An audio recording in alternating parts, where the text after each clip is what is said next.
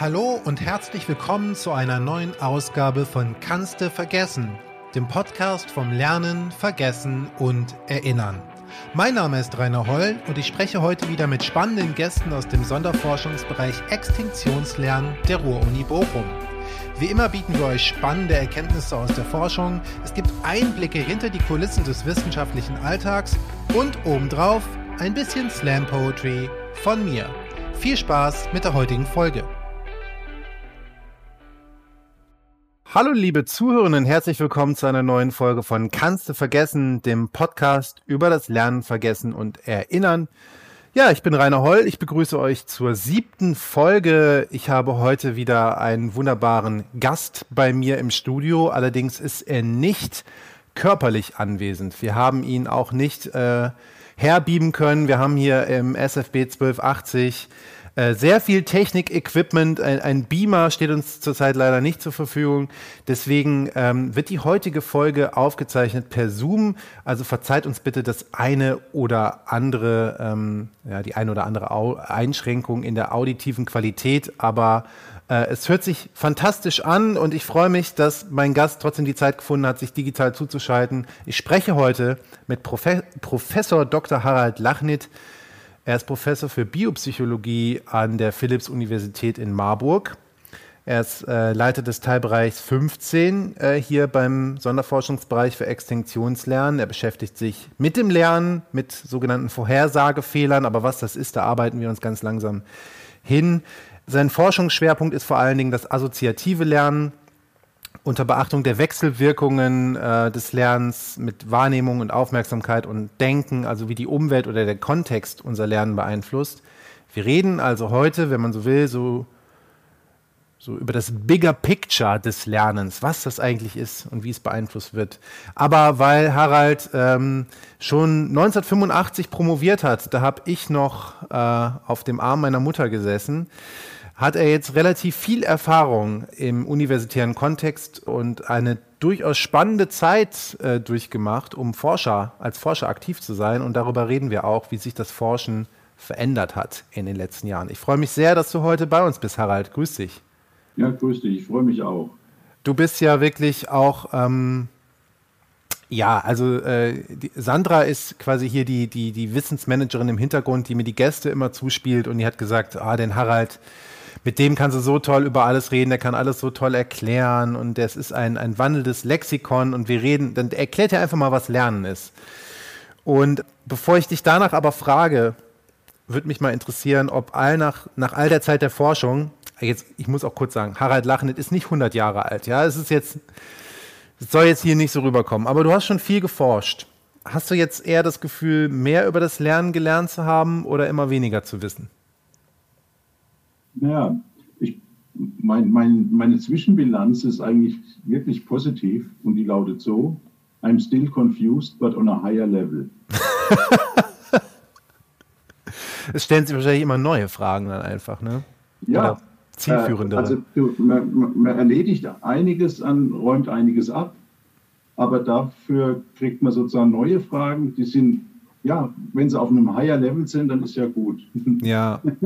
Aber es bleibt dann für dich auch spannend nach all den Jahren noch. Ja, oder? ja, natürlich. Okay. Ich könnte mir vorstellen, dass es ja auch manchmal sowas gibt wie, wie ein Dead End in der Forschung, wo klar ist, wow, die letzten zehn Jahre meiner Arbeit haben jetzt quasi zu nichts geführt. Das ist aber. Du arbeitest ja in sehr viele Richtungen, das passiert wahrscheinlich ja, nicht. Ne? Das ist mir glücklicherweise nicht passiert eigentlich scheue ich mich vor so plumpen Fragen, aber vielleicht kann ich ja einfach mal die plumpe Frage stellen, was Lernen denn grob gesagt ist. Also wenn ich das jetzt als Laie versuchen müsste zu beschreiben, dann würde ich sagen, ähm, ich mache eine Erfahrung als, als fühlendes, denkendes Wesen und wenn ich die mit was Gutem verbinde, dann rufe ich die immer wieder ab. Und dann habe ich was gelernt. Mhm. Ist das ja, so? Ja, da ist schon viel, vieles dran. Also was da noch dazugehört, das ist, dass das einigermaßen dauerhaft sein muss. Also Lernen ist für mich eine dauerhafte Veränderung von, das jetzt was macht die erste Komplikation, von Mechanismen, die Verhalten zugrunde liegen, mhm. aufgrund früherer Erfahrungen mit, in meiner Terminologie, Reizen und Reaktionen, in einer etwas liberaleren Terminologie mit Umweltgegebenheiten, ja. was um uns herum passiert.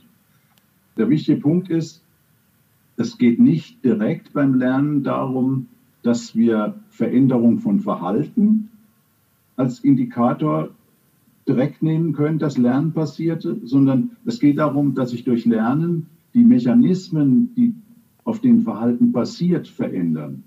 Ob das Verhalten dann gezeigt wird, das hängt stark davon ab, wie motiviert jemand ist, dieses Verhalten zu zeigen. Ah, okay. Oder ob der Kontext dazu da ist, das zu. Ich mache mal ein Beispiel. Als meine Tochter ganz klein war und noch hinten auf dem Kindersitz dann im Auto saß, der hat, als Vater guckt man da dann natürlich öfter mal in den Rückspiegel, was macht die Kleine? Und da saß die relativ teilnahmslos, bezogen auf meinen Fahren, relativ teilnahmslos da in ihrem Sitz. Ich habe auch nie einen Anlass, also einen Anhaltspunkt dafür gesehen, dass die irgendwie was gelernt hat über Autofahren. Mhm. Aber ich, an irgendeinem Tag, ich komme zu, zu Hause, fahre äh, aufs Grundstück, in den Hof, mache die Tür auf, die klettert hinten aus ihrem Sitz. Und weil meine Tür noch offen war, setzt sich auf den Fahrersitz. Fängt ja. an, nimmt das Steuerrad in die Hand, macht Brumm, Brumm, greift nebendran auf die Schaltung. Das war die Testsituation. In dieser Situation konnte ich sehen, die hat was gelernt. Ja. Das war eine spezielle Situation. In der Situation, in der sie eigentlich gelernt hat, war nichts zu sehen von diesem Lernen. Krass, ja. Ja, und das ist der wichtige Punkt, das ist das, was uns auch immer wieder Schwierigkeiten macht äh, und wo vorschnell falsche Schlüsse gezogen werden, dass wir, wir brauchen Verhalten als Indikator für Lernen, aber das ist nicht eine 1 zu 1 Relation. Es ist nicht so, wenn wir was gelernt haben, dann verändert sich Verhalten oder wenn sich Verhalten verändert, haben wir was gelernt. Das ist eine etwas lockerere Relation. Es kann sein, dass sich Verhalten verändert und es hat nichts mit Lernen zu tun. Und es kann sein, dass wir was gelernt haben und Verhalten verändert sich nicht. Wir reden jetzt ja meistens hier, habe ich auch das Gefühl, wenn, wenn ich hier mit, äh, mit Forschenden über, über Lernprozesse rede, dann tatsächlich über erlerntes Verhalten, was dann abgerufen wird, aber wir können ja auch Fakten lernen oder Wissen lernen. Und ist das ein genereller Unterschied? Das würde alles, würde alles unter diesem, erstmal unter diesem Label Verhalten. Okay. Ähm, ja, äh, Weil, letztlich das kann man sagen, dass dieses Verhalten von Neuronen. ja. Weil da gibt es ja auch, äh, das habe ich dann irgendwann mal gel gelernt, äh, weil das, ähm, äh, weil, weil ich auch hin und wieder Workshops gebe, ähm, entweder im kreativen Schreiben oder auch für Science Slammerinnen und Science Slammer.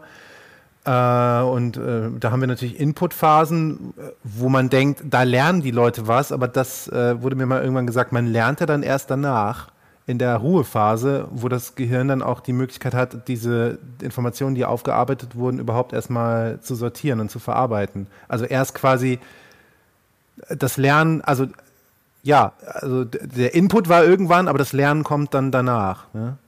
Ja, das, was du ansprichst, ist sozusagen diese Konsolidierungshypothese, dass es Zeit braucht, ähm, um praktisch das, was da an neue Erfahrungen reingekommen ist, irgendwie zu verwerten und zu Veränderungen von Mechanismen äh, beizutragen. Mhm. Diese Konsolidierung, das ist auf der einen Seite so, das braucht es schon, aber äh, durchaus wenn, wenn du in so einem Workshop sitzt, vergeht ja auch Zeit und du bist nicht jeden Moment damit beschäftigt, neuen Input aufzunehmen, sondern im Hintergrund kann durchaus schon, können schon Prozesse ablaufen, die dieser Konsolidierung, zu dieser Konsolidierung beitragen. So von daher, das ist schon enger verwoben. Das ist nicht so, heute mhm. präsentiere ich eine Präsentation, dann morgen verarbeite ich die und übermorgen habe ich es Ja, also so ist es. Nicht. zu einfach.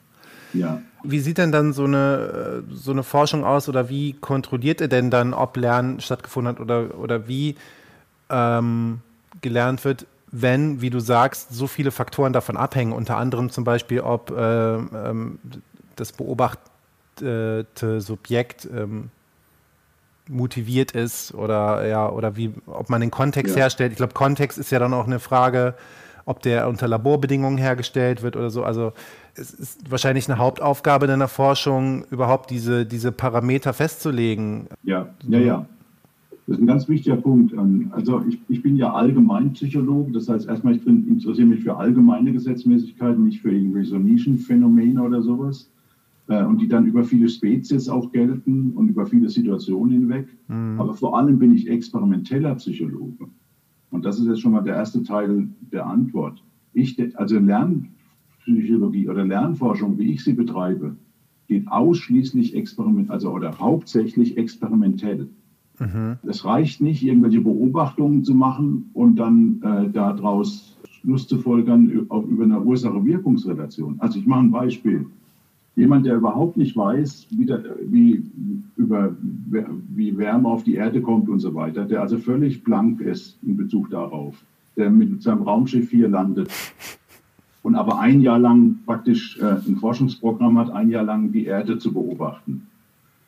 Und der macht, also hat ganz viele Variablen sich ausgedacht. Er guckt nämlich, er hat festgestellt, da gibt es Häuser, da wohnen Menschen drin und da ist oft die Temperatur eine andere als außerhalb. Und jetzt hat er, er hat auch festgestellt, dass es, es verschiedene Phasen gibt, die zeitlich zusammenhängen. Da ist es draußen irgendwie kälter und da ist es draußen wärmer und da gibt es Zeiten, da ist es drinnen wärmer ja. oder kühler.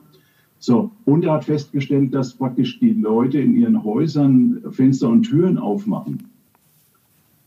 So, und jetzt macht er folgende Beobachtung und die haut 100 Prozent hin. Wenn das wenn es die Zeit ist, die wir Winter nennen, dann ist es draußen kalt, in den Häusern ist es warm und die Fenster sind zu. Und in den Häusern hat er Geräte gefunden, die Wärme erzeugen. Wenn das, was wir als Sommer bezeichnen, erfüllt ist, dann ist es draußen warm, die Fenster sind offen und jetzt kommt er ganz klar zu dem Schluss, das ist fast zwingend. Also wenn er ganz, ganz, ganz bisschen vergisst die Heizung, dass er die ja. hat, dann ist eigentlich sein Schluss ziemlich zwingend, dass er sagt, ja, die haben Wärmeapparaturen und im Winter machen sie die Fenster zu und da wird es draußen kalt. Und im Sommer sind die offen und dann ist es irgendwie äh, draußen warm. Da geht die Wärme raus. Ja. Ja. So. ja, hat er den Klimawandel gut erklärt, oder? Ja, das ist ein korrelativer, ein rein korrelativer Befund. Ja. Der erste Schritt, den man jetzt bräuchte, der zum Experimentieren führt, der erste Schritt wäre, ich selbst schließe und öffne die Fenster und ich selbst mache die Heizung an und aus und gucke, was passiert. Mhm. Ja?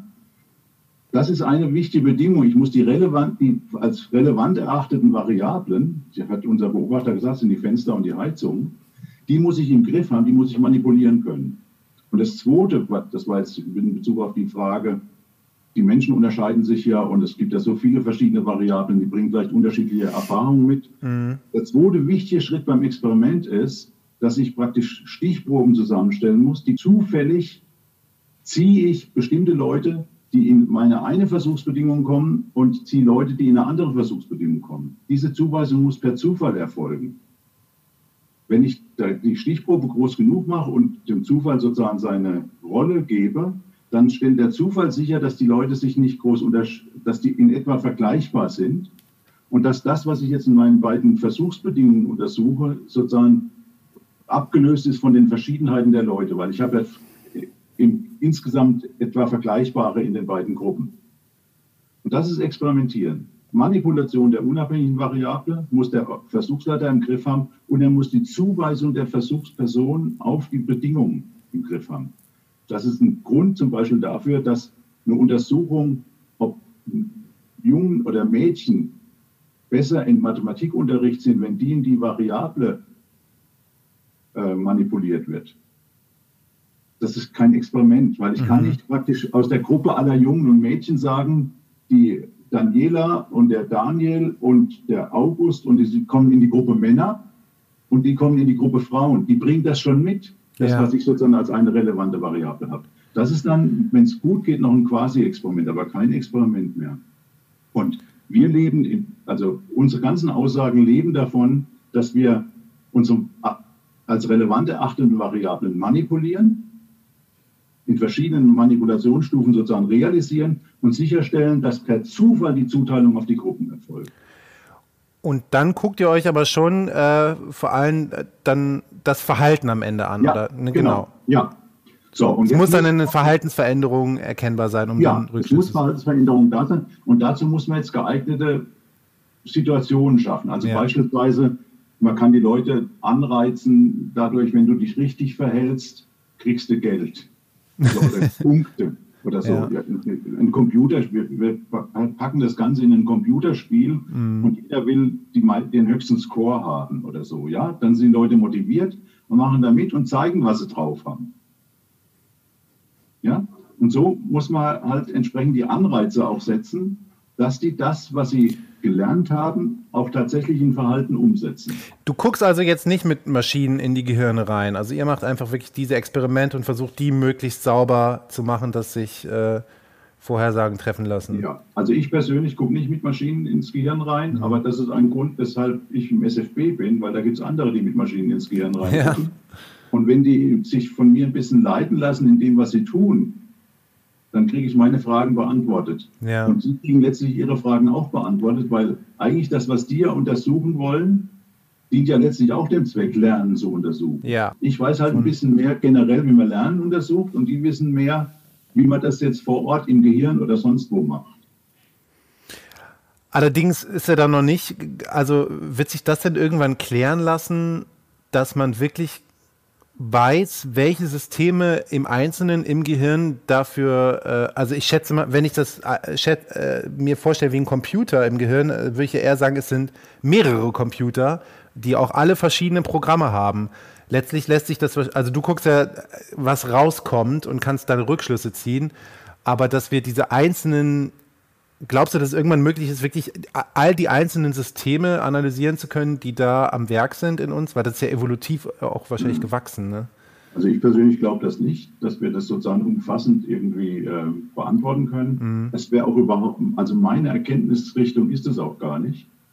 Meine Erkenntnisrichtung ist, ich will hinlänglich präzise beschreiben können, warum in der Situation XY jemand sich so oder so verhält. Ja. Ja, das ist so ungefähr, ähm, also wir wollen was über, über Autos rauskriegen. Und du bist jetzt jemand, der irgendwie eher anfängt, äh, die Bremse auszubauen, genau mhm. zu gucken, wie die Bremse funktioniert. Und ich bin jemand, der irgendwie auf dem Testgelände rumfährt und versucht, das Auto beschleunigt äh, ja. und irgendwie bremst, am, am Lenker dreht und sozusagen auf einer eher funktionalen Ebene guckt, was da ist. Mhm. Und letztlich ist das, was du tust, hängt ein bisschen davon ab, was ich als relevante Funktion beschreibe. Ja. Dann raus, wie funktioniert das mit dem Bremsen? Oder wie funktioniert das mit dem Gas geben? Ja? Du kannst dann sagen, wenn man bei Vollgas in der Kurve eine Vollbremsung macht, dann überschlägt sich das Auto. Ja. So, und dann gucken die anderen. Genau. Ja. Und dann können die anderen versuchen rauszukriegen, warum das genauso ist. Kannst du mir kurz sagen, also in deinem Teilbereich hier beim Extinktionslernen geht es um ähm, ja auch um Lernen, aber um sogenannte Vorhersagefehler. Ähm, das habe ich noch nicht ganz genau verstanden. Also ich habe jetzt gedacht, so das Gehirn macht, wie eben schon gesagt, eine gute Erfahrung und äh, kann das wieder abrufen oder schlechte Erfahrung. Ich fasse auf die Herdplatte. Äh, es heißt, dann lasse ich das in Zukunft sein. Das heißt, irgendwie gibt es ja anscheinend Erwartungen, die in meinem Gehirn hergestellt werden aufgrund von Erfahrungen, die ich gesammelt habe, die dann getroffen werden oder nicht getroffen werden und Reize, die dann dafür sorgen, dass es abgerufen wird oder nicht. Woran forscht ihr da jetzt gerade konkret oder was hat mit diesen Vorhersagefehlern auf sich? Das Erste, was wichtig ist, wenn wir von Erwartung reden, ist das nicht unbedingt eine verbalisierbare, dem Bewusstsein zugängliche ja. Sache, sondern dass jemand eine Erwartung hat, zeigt sich darin, dass der sich in einer bestimmten Weise verhält. Es gibt viele Situationen, wo jemand irgendwas tut, wenn man ihn fragt, warum hast du das jetzt gemacht? Dann erzählt er einem zwar irgendwas, aber das ist nicht unbedingt das, was der wirkliche Grund ist. ja. Ja, weil wir sind äh, von, von der Evolution so ausgestattet, dass wir sozusagen in unserem Gehirn mit einer Apparatur haben, die so gerne ein bisschen zurechtdrückt und uns als groß, große Maxen irgendwie dastehen lässt.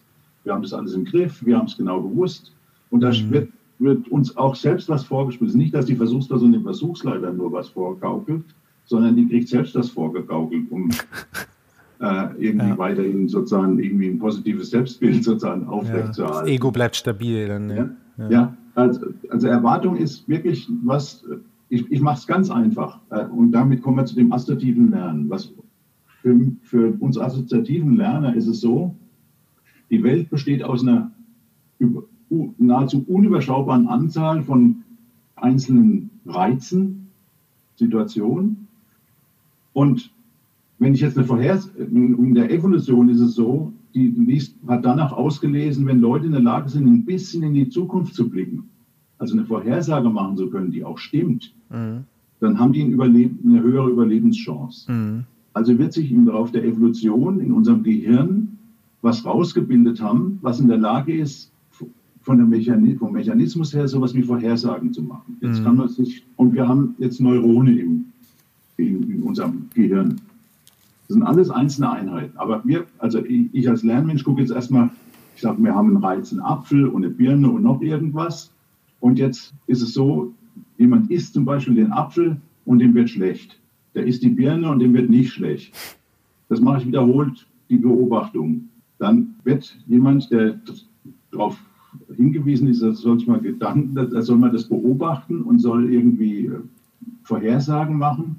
Der wird mit der Zeit, der wird irgendwann sagen, ja, immer wenn der Apfel ist, dann wird ihm schlecht und wenn der Birne ist, wird ihm nicht schlecht. Meine Vorstellung, wie das funktioniert, ist, es gibt in dieser Welt Äpfel und Birnen und schlecht mhm. und nicht schlecht. Natürlich mhm. die Welt viel komplizierter, ja, aber jetzt in unserer kleinen Welt. Ja. Es gibt Verbindungen zwischen Apfel und schlecht werden und Apfel und nicht schlecht werden. Und es gibt Verbindungen zwischen Birne und schlecht werden und nicht schlecht werden. Mhm. Oder es gibt noch sparsamer nur zwei Verbindungen. Es gibt eine Verbindung zwischen Apfel und schlecht werden und zwischen Birne und schlecht werden. Und was jetzt passiert ist, in diesem assoziativen Lernen, dass ich mache die Beobachtung, das eine passiert, das andere passiert, dann bilde ich diese Verbindung aus zwischen Apfel und Schlechtwerden und gebe der numerischen bestimmten Wert. Wenn das nochmal wieder passiert, wird dieser Wert erhöht. Ja. Bis ich, bis ich wirklich immer wieder sage, ja, dem wird schlecht. Wir normieren das dann, dann ist der Wert 1. Der mhm. geht von 0 bis 1, hat der Spielraum. Bei den Birnen ist der auf 0, weil ich und bleibt irgendwie auf 0. Oder wenn ich, wenn ich jetzt so gemacht habe, dass sie auch bei der Birne initial dem mal schlecht wird, aber dann nicht mehr, dann geht er ein bisschen hoch, die Assoziationsstärke, und dann geht sie runter. So, und jetzt die Vorhersage ist praktisch die Assoziationsstärke. Wenn die Assoziationsstärke 0 ist, dann sage ich vorher, es passiert nichts. Wenn die Assoziationsstärke 1 ist, sage ich vorher, es passiert was. Wenn jetzt mehrere Sachen beteiligt sind, ist es nicht eine einzelne Assoziationsstärke, sondern die Summe aller Assoziationsstärken die die Vorhersage machen. Und jetzt, Vorhersagefehler ist so, ich habe vorhergesagt, es passiert was und es passiert nichts, dann ist ein Fehler. Oder ich habe vorhergesagt, es passiert nichts, aber es passiert was, ist ein Fehler. Immer wenn ein Fehler passiert, werden diese Assoziationsstärken verändert, so dass diese Vorhersage in Richtung geht, wie es beim letzten Mal war. Das heißt, der Fehler korrigiert es auch so ein bisschen. Ähm das Ausmaß an Fehler ist irgendwie proportional zu dem Ausmaß an Fehler an Korrektur der Assoziationsstärke. Mhm. Sind evolutiv Fehler dann eigentlich viel wichtiger als positive Erfahrungen auch oder genauso wichtig wie? Ja, also sie sind, um sich schnell anzupassen, sind sie wichtiger. Ja. Also weil wenn sich in der Welt was ändert und ich mache weiter wie bisher, ja. das erleben wir ja im Moment bei Klimawandel, ja. so, äh, wenn ich nicht schnell genug sozusagen reagiere, dann bin ich irgendwann von dem Planeten verschwunden. Ja. Aber das ist ja auch das, was ich unter Extinktionslernen verstehe, dass eben festgelegte Parameter vermeintlich sich immer noch ändern können und Verhalten ja. sich eben anpassen kann. Und das zeichnet den Menschen ja eigentlich aus. Ja. ja. Also das, dieses Auf- und Ablernen, wenn man so will. Ja. ja. Jetzt ist alles natürlich in Wirklichkeit dann immer noch mehrere Stufen schwieriger, aber mhm. ist vom, vom Grundprinzip. Und also so jemand, der wie ich so, so vermeintlich niedrigdimensional an die Welt rangeht, der kriegt ja oft vorgehalten, dass das der Komplexität der Welt irgendwie nicht, nicht gerecht wird. Mhm. Ich mache ein Beispiel. Wetterberichte. Die Wetterberichte im Moment so in der drei bis fünf Tage, also mittelfristige Wetterprognosen, nicht Wetterberichte, sondern Wetterprognosen, also mhm. Wettervorhersagen, da geht es genau um Vorhersagen, die sind sehr viel besser geworden, als die früher waren die Reize, die Eingangskonstellationen sind irgendwie der Luftdruck in der Messstation in Südspanien, Luftdruck in der Messstation da und da, die Temperatur da, die Windgeschwindigkeit und ganz, ganz viele solche Variablen, alles Reize mit mhm. bestimmten Werten. Ja. Und das Ganze wird in, in einer Art, jetzt, ich hatte bisher jetzt so ein eindimensionales Ding, ein Reiz und eine Verbindung. Jetzt kann man sich vorstellen, dass da ein ganzes Netz gespannt wird, so ein assoziatives Netz. Ja. Vieles ist mit vielem verbunden. Und jetzt könnten da bestimmte Verbindungsstärken verstärkt werden und andere abgeschwächt werden. Wenn man jetzt ein künstliches neuronales Netz macht, das Wetter vorhersagen soll und füttert das praktisch im Eingangsbereich mit diesen Daten, das ist da, das ist da, das ist da, das ist nicht da. Und das soll jetzt eine Vorhersage machen. Das erhöht nach irgendwelchen Prinzipien die Verbindungsstärken an verschiedenen Stellen oder erniedrigt sie und macht am Ausgang eine Vorhersage. Zum Beispiel in fünf Tagen ist es 20 Grad und blauer Himmel. Jetzt kriegt das rückgemeldet, weil es viele solche Messungen gibt und viele durchgehen, kriegt rückgemeldet, du, das stimmt nicht. Hm. Es war verhangener Himmel, es war 10 Grad und es hat geregnet. So kriegt es un unglaublich viele Durchgänge, weil es ja auch ein kompliziertes Netz ist. Ja. Und mit der Zeit lernt dieses Netz, Wetter vorherzusagen. Ja. Nur auf der Basis von solchen Assoziationen. Ja. Wenn man heute irgendwie Bilderkennung macht, ja. Bildererkennung, das sind neuronale Netze, die genauso funktionieren, ja. in assoziativen Strukturen. Seit es das gibt, habe ich kein Problem mehr zu sagen, dass das, was ich mache, trivial Aber halt auch über, über äh, also das läuft ja, das lief ja erst noch mit menschlichen, äh, äh, also da, da, gibt es ja so, so, so, Klickfarben, wo tausende Leute sitzen und dann irgendwie sagen, also auf dem Bild ist eine, ein Zebrastreifen zu sehen oder eine Ampel oder so, ne? Aber wenn die Millionen von Durchläufen haben, irgendwann haben die es halt raus, ne? Ja. Und das ja, ja. lässt sich aber ja wahrscheinlich algorithmisch gar nicht mehr beschreiben, sondern das ist irgendwie so das lässt sich algorithmisch beschreiben, aber wo das Wissen steckt in diesem Netz, das ja. lässt sich nicht mehr sagen, weil das ist, die, das, ist das Muster aller Assoziationsstärken in diesem Netz. Ja. Das ist verteilt da drin. Ja. Es ist nicht da ein Neuron oder eine Zelle, die da irgendwie jetzt mm. feuert und, und die das kodiert, ob es da regnet oder schneit oder ja. was, sondern das ist ein, eine Aktivität von ganz, ganz vielen. Harald, äh, ich muss kurz äh, jetzt einmal einen kleinen Themenwechsel machen. Wir ja. könnten da wahrscheinlich ewig drüber reden, aber weil du jetzt auch schon gesagt hast, Wetterberichte und wie das früher gemacht wurde und heute gibt es äh, so viel, also die Technik hat sich verbessert, äh, die, die Zahl der Daten, die wir zur Verfügung haben, aber auch verarbeiten können, ist exponentiell gewachsen durch die letzten Jahre, äh, über die letzten Jahre. Aber du forschst ja nun auch schon mal eine ganze Weile und äh, damals, Anfang der 80er, gab es jetzt nicht so viele Leist oder als du angefangen hast zu studieren, war es wahrscheinlich noch Ende der 70er. Da gab es kaum leistungsfähige Computer, an den Universitäten vielleicht mal. Wie habt ihr das damals gemacht? Also, äh, oder jetzt hier in dem, also ich weiß, hier ist sehr viel Technik vorhanden am SFB 1280. Ähm, äh, musste man da sehr einfallsreich sein? Also ich habe eben schon gehört, ihr habt auch mit C64 tatsächlich gearbeitet und so, aber der war vielleicht ja, nicht ja. mit allem kompatibel. Man musste so ein bisschen so eine Bastlernatur sein, oder?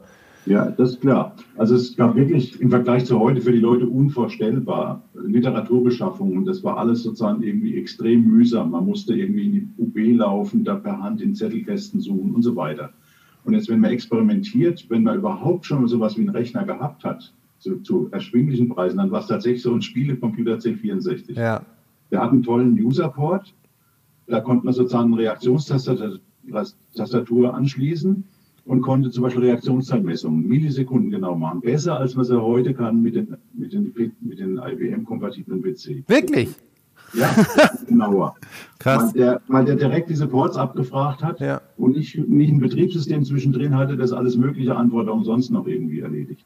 So, jetzt hat man zum Beispiel dann diese Daten irgendwie da gesammelt. Jetzt kann man hergehen und kann es mühsam, mit so einem 24-Nadeldrucker vom, vom C64 irgendwie ausdrucken und dann per Hand irgendwo wieder in irgendwas anderes eindrucken. Mhm. Oder man kann sich überlegen, wie komme ich jetzt, wie kann ich eine Verbindung machen zwischen diesem C64 und dem IBM PC, der auch nicht viele Schnittstellen hatte. Der mhm. hatte damals eine serielle Schnittstelle ja. und eine parallele Schnittstelle zum Drucken. So, also kam auf die Idee beispielsweise, darüber habe ich eine Publikation gemacht, parallele Schnittstelle vom IBM, verbinden mit dem Userport das C64 und praktisch die, den Parallelport vom IBM nicht als Ausgabeport zu benutzen, sondern als Eingabeport, um praktisch die Informationen, die im C64 ist, einzulesen. Dann hat man es zumindest auf dem IBM-kompatiblen gehabt und konnte damit ein bisschen was rechnen. Hm. Ja? Oder was viel schlimmer war, das ist mal damals, wenn man einen Artikel geschrieben hat oder wenn man sich mit einem Kollegen oder einer Kollegin austauschen wollte, dann hat man irgendwie, zum Beispiel, man hat ja immer dann seine Ergebnisse, kann man schön veranschaulichen, wenn man es als Zeichnung hat. Ja, ein Bild sagt mehr als tausend Worte. Ja. ja. genau. Das war damals, wenn man überhaupt einen Zugang zu, zum, zum Internet hatte und E-Mails verschicken konnte, was extrem rar war, ja. aber du hast das in frühen Stufen, dann konnte man reine weg Text nur eintippen. Kein Anhang. Der Anhänge gab es gar nicht. Mhm. Und, und es, man konnte auch nicht viele Sonderzeichen verwenden. Das war die kleine oder die große ASCII-Tabelle, äh, die da übertragen wurde. Mehr ging nicht. Mhm. Jetzt war die, ist dann die Frage, wie kriege ich denn, wenn ich in den USA einen Kollegen habe, mit dem ich zusammenarbeite, dem kann ich entweder in Umschlag das Ding schicken und per Kurierpost schicken, dann ist es in der Woche dort. Ja. Das kostet mich 40 Mark damals. ja. ja. Äh, oder ich kann versuchen, dieses, dieses E-Mail-System dazu zu bringen, ein Bild zu übertragen. Mhm. Ja, das haben wir so gelöst, indem wir gesagt haben, okay, wir schreiben, ein, das war ein Turbo Pascal geschrieben, ein, ein Pascal-Programm, das einfach sowas wie eine Codierung vornimmt, die etwas den größeren Zeichensatz, den es da gibt, rückübersetzt auf eine Folge von in einem kleineren Zeichensatz, benutzt mal drei oder vier oder fünf Elemente des kleinen Zeichensatzes, um praktisch ein Element des großen Zeichensatzes zu codieren und schickt vorher den Kollegen, mit dem er immer wieder dann Kontakt hat, eine Diskette mit einem Rekodierprogramm. Wow, also eine Mischung aus analog und. Einfach sozusagen, also man, man, man, man kodiert praktisch das, diese Information, die in der Zeichnung ja. ist, so, dass es praktisch in dem ASCII-Satz des, des äh, E-Mail-Programms übertragbar ist. Ja. Er liest in, dort wiederum diese, so, diese völlig sinnlose Textnachricht ja. aus und steckt sie in den Rekonvertierer und kann die Zeichnung ausdrucken. Wir hatten, wir hatten ja in der letzten äh, Folge hatten wir auch äh, Tobias Otto und Thomas Ernst auch so die zwei Technik-Wizards hier vom Sonderforschungsbereich anwesend und äh, die haben auch so ein bisschen aus, aus dem Nähkästchen geplaudert, aber das war ja bei euch damals auch nochmal, also da musste man ja auch quasi neben der eigentlichen Forschung quasi überhaupt für sich selber auch schon mal die äh, die Infrastruktur schaffen, um überhaupt äh, gewisse ja. Dinge machen zu können. Das ist ja wirklich. Ja, ja. Würdest du denn sagen, dass, ähm, ja, ist wahrscheinlich eine, eine Fangfrage so ein bisschen, aber der technische Mehrwert und die, äh, die erhöhte Vernetzung heutzutage ähm, ist ist es eher ein Vorteil dadurch, dass mehr an Forschung möglich ist, oder ist der größere Vorteil, dass die Forschenden weltweit und, äh, untereinander vernetzt sind und sich gegenseitig ihre Daten zur Verfügung stellen können? So, wo ist der größere Mehrwert? Ich, ich glaube, das bei ganz, das ist fast überall so, diese, also wenn man so Alternativfragen hat, auch in der Forschung so oder so, meistens ist die Antwort, es ist beides. Ja. Und, und zwar von jedem ein bisschen. Aber äh, die Antwort, mein, also meine Antwort darauf ist noch ein bisschen weiter gehend. Ich würde nicht nur sagen, es ist beides irgendwie wirklich wichtig und, und bedingt sich gegenseitig. Aber wenn man noch praktisch aus dieser Zeit, die wir jetzt so kurz beleuchtet haben, mhm. irgendwie mitnehmen würde, wie viel Aufwand es war, irgendwas hinzukriegen, das hat damals gezwungen, vorher gründlich nachzudenken. Ja. Weil es echt Zeit kostet, den Mist, den man sich da zurecht gedacht hat, alles zu installieren, auszuwerten und dann wegwerfen zu müssen. Ja. Das ist heute viel leichter. Es geht viel schneller, mal irgendwas zu, mit wenig durchdachter zu machen. Und deswegen ist, glaube ich, überhaupt keine Zeit, gar nicht so viel Zeitersparnis da. Wenn man sich angewöhnen würde, dass man weiterhin versucht, sehr stringent zu denken, mhm. bevor man loslegt. Mhm. Das wäre, glaube ich, der eigentliche Fortschritt. Also so ein bisschen Demut äh, gegenüber den Ressourcen, die man heute hat, die ja größer ja. sind, aber letztlich vielleicht etwas verschwenderisch äh, ja. damit umgegangen wird. Ja. ja.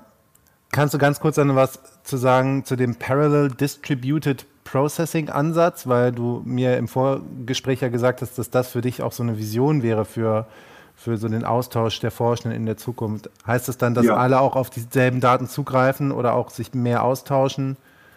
Ja, das, das war so gedacht. Ähm, ich hatte jetzt diese Wettervorhersage, dieses Netz. Ja. Man kann verschiedene Netze konstruieren. Die, kann, die können sehr hierarchisch sein oder die können relativ gleichwertige Einheiten haben, die Informationen verarbeiten und dann entscheiden, wie die nächste Verbindungsstärke sozusagen irgendwie äh, wird. Und es zeigt sich, dass praktisch, wenn man Netze hat, die parallel verteilt lernen, dass die eine Eigenschaft haben, die, wenn dort Teile zerstört werden, merkt man das im, im Gesamtverhalten des Netzes kaum. Mm, mhm. Während wenn irgendein Netz so gebaut ist, dass es so, so, so ein Mastermind irgendwie hat. Das ist anfällig. Der wird aus irgendeinem Grund rausgeschlossen, sei es irgendwie Krankheit, Unfall, sonst was. Ja? Äh, dann, ist, dann bricht die Leistung zusammen in diesem Netz. Und von daher war so die Frage, wenn wir, wenn wir heute, wenn ich zum Beispiel viel, viel, unglaublich viel Geld hätte und Forschung irgendwie inspirieren wollte, was ich dann tun würde. Die Antwort, ich, ich würde da gar nicht versuchen, selbst das ganze Geld auszugeben, ja. sondern ich würde versuchen, möglichst viele Nachwuchswissenschaftler, die man die allerdings setzen, das ist wieder die delikate Frage, die man irgendwie aussuchen muss, ja.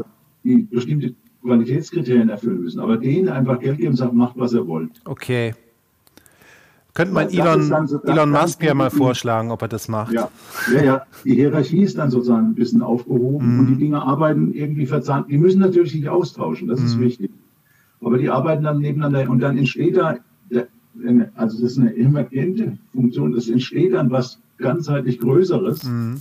durch die Leistung vieler, die miteinander kommunizieren und die gar nicht jetzt unbedingt synchronisiert sind auf ein Problem hin. Ja.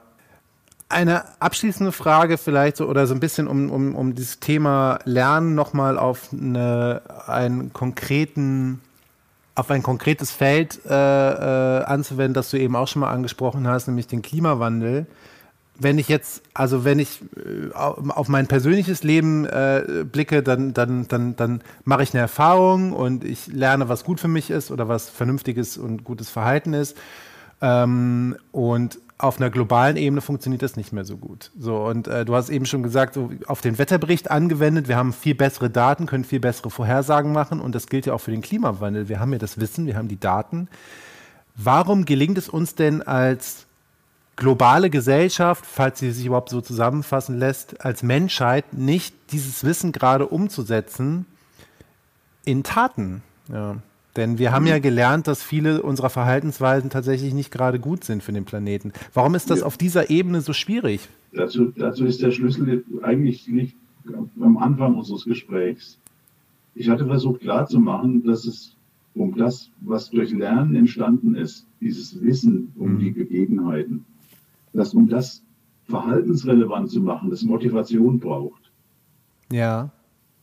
So, und wir haben verschiedene Anreize. Und jetzt sind verschiedene Staaten sind in ganz unterschiedlichen Situationen. Ja. Wir haben die Industrialisierung durch. Entwicklungsländer haben das noch vor sich. Hm. Die wollen Kohlekraftwerke, die wollen. Und zwar zu Recht, wir wollten das ja auch. Hm. Es gibt also ganz viele unterschiedliche Motivationen. Und das biegt dann ein bisschen mit zurecht wiederum unsere Sicht der Welt. Das ja, also das ist ja dann gar nicht unumstritten. Das ist ja nicht, dass von allen geteilt wird, das ist so und so, sondern aufgrund dieser Motivation auch wiederum wird da und da ein Action rausgegeben. Aber selbst wenn wir alle die Erklärung teilen würden und auch das, was zu tun wäre, dadurch, dass wir unterschiedliche Motivationen haben und irgendwo zurecht, ja. kommt es nicht zu dieser Einigung. Und das ist, ein, das ist eine Frage sozusagen von längerfristigen politischen Geschehen und ab und zu geben. Also ja, die, die reicheren Nationen müssen wirklich da in Vorleistung treten mhm. und äh, müssen irgendwie mehr auf die Belange der weniger entwickelten, was ja schon wieder diskriminierend ist, die sind andererweise ja. mehr entwickelt als wir, aber halt industriell oder so weniger entwickelt. Es müssen die verschiedenen Anforderungen mitbedacht werden und irgendwie die, Zauberformel liegt eher da drin, die Motivation zu schaffen, das, eine einheitliche Motivation. Das ist interessant, dass es eigentlich nicht nur ein soziologisches oder gesellschaftliches oder, oder umweltpolitisches Problem ist, sondern letztlich auch eine psychologische Dimension dann auch hat. Ja, ja. natürlich. Harald, äh, ich danke dir sehr für das Gespräch. Wir haben ein bisschen überzogen äh, in dieser Folge, aber ich glaube, das war gerechtfertigt. Ich glaube, wir hätten äh, bei jedem dieser Themen noch lange weitersprechen können. Aber ich danke dir für deine Einblicke, für deine Beispiele, für äh, den Blick von oben drauf äh, sozusagen. Harald, auf der äh, Schule für äh, Podcast-Moderatoren habe ich gelernt, man muss am Ende immer noch mal so den Blick nach vorne richten. Was ist für dich so das, äh, was du unbedingt noch mitnehmen willst in den nächsten Jahren deiner Forschung? Es gibt so einen heiligen Gral, was du unbedingt noch herausfinden willst oder bist du zufrieden schon? Ja, also es, es gibt den heiligen Gral nicht. Also ich, ich denke, das ist, also Forschen, ich mache das ja jetzt 35 Jahre lang. Hm ähm, Forschen ist wirklich ein, ein, Prozess, der nicht zu Ende geht. Also es gibt diesen heiligen Gral nicht. ja, das ist aber doch auch gut, oder wenn man das für sich erkannt hat. Ja, also nichtsdestotrotz ist man natürlich motiviert, noch, noch, mal, noch mal irgendwie ein bisschen beizutragen oder so. Mhm. Ähm, aber ich, ich könnte jetzt nicht, oder sagen wir so, ich habe in meinem Leben gelernt, dass, dass ich mache auf der einen Seite seit 35 Jahren wirklich sehr verwandte Dinge und habe nie Dinge gemacht, die sozusagen im Moment sexy waren oder so. Ja. Aber ich habe von Zeit zu Zeit irgendwie eine Kurve geschlagen, weil irgendwas passiert ist, auf das ich reagiert habe. Mhm. Und was ich mir eigentlich wünsche, ist, dass mir das erhalten bleibt. Ja. Ich kann nicht, ich, ich, ich habe viele Ideen, das weiterzumachen, was ich da tue. Äh, und vielleicht komme ich auch noch auf eine Idee, äh, irgendwie nochmal eine Kurve zu schlagen. Aber also ich bin nicht unglücklich, wenn das alles nicht Ich so bin froh, dass du heute die Kurve geschlagen hast und bei uns Gast warst im Podcast, denn äh, trotz 35 Jahre äh, Forscherkarriere ähm, war das, glaube ich, dein, dein erster Besuch in einem Podcast. Guck mal, das war doch auch nochmal das war ja, auch noch was Neues. Ja. Vielen Dank, dass du dabei warst. Vielen Dank, äh, ihr Zuhörerinnen und Zuhörer da draußen. Am Ende jetzt wie immer ein kleines Slam-Poem von mir, der ich da versuche, das nochmal äh, literarisch zusammenzufassen. Wir hören uns dann nächste, nächsten Monat wieder mit einer neuen Folge von Kannst du vergessen. Danke, dass ihr eingeschaltet habt. Erzählt euren Freunden äh, von diesem Podcast und Freundinnen oder wenn ihr es nicht mögt, auch dann Leuten, euren Feinden oder Feindinnen, falls man das heutzutage noch hat. Und schalte nächsten äh, Monat wieder ein. Danke, dass ihr dabei wart. Tschüss, Harald, mach's gut. Tschüss, Rainer. Bis bald. Ciao. Tschüss. Du lernst nicht für die Schule, du lernst hier für das Leben. Diesen Spruch hat man mir früher häufig versucht einzureden. Doch was dieses Lernen jetzt mal wirklich zu bedeuten hat, das ist etwas, was ich wohl bis heute nicht verstanden habe. Ich meine, ich weiß, ich mache was und vielleicht denke ich mir, das war toll. Und beim nächsten Mal mache ich das dann nochmal genauso, weil ich eben gelernt habe, dass diese Art zu handeln mir weiterhilft und daher eine gute Strategie darstellt. Ja, damit kommt man doch ganz gut klar, ne? Ist doch super. ja. Wir lernen nicht nur, was zu tun ist, sondern vor allem auch wann und warum. Denn ohne die richtige Motivation bleiben wir so gesehen ja, jetzt nicht dumm, aber ohne echte Anreize bringt uns das beste Wissen nichts. Erst wenn man uns motiviert, wird Gelerntes freigesetzt. Doch davon hat man mir jetzt früher leider nicht so viel erzählt, darum habe ich mich in der Schule wohl auch so gequält. Doch nicht nur in der Schule greift die Logik, die ich gerade beschrieb, auch bei aktuellen Themen macht es einen Unterschied. Ob wir zu einem Problem jetzt einfach nur die nackten Fakten wissen oder unser Handeln wirklich anpassen und uns verbessern. Darum macht es auch Sinn, wenn man zum Themenbereich Lernen forscht, nicht nur in das Hirn zu gucken, das dieses Verhalten formt, sondern auch die Umstände des Lernens besser zu verstehen, weil Lernen nicht nur im Gehirn passiert, sondern auch im Geschehen, das die Lernenden umgibt, das uns fördert oder hindert, uns zurückhält oder schiebt, das Wissen mehrt oder es mindert. Ich weiß, das klingt jetzt kompliziert, diese Verwirrung will ich lindern. Ich wollte ja eigentlich nur am Ende pointiert daran erinnern, ja, dass der Mensch nicht nur für das Leben lernt. Diese Aussage ist stark verkürzt. Lernen ist vielmehr ein Synonym und es heißt, dass man am Leben ist.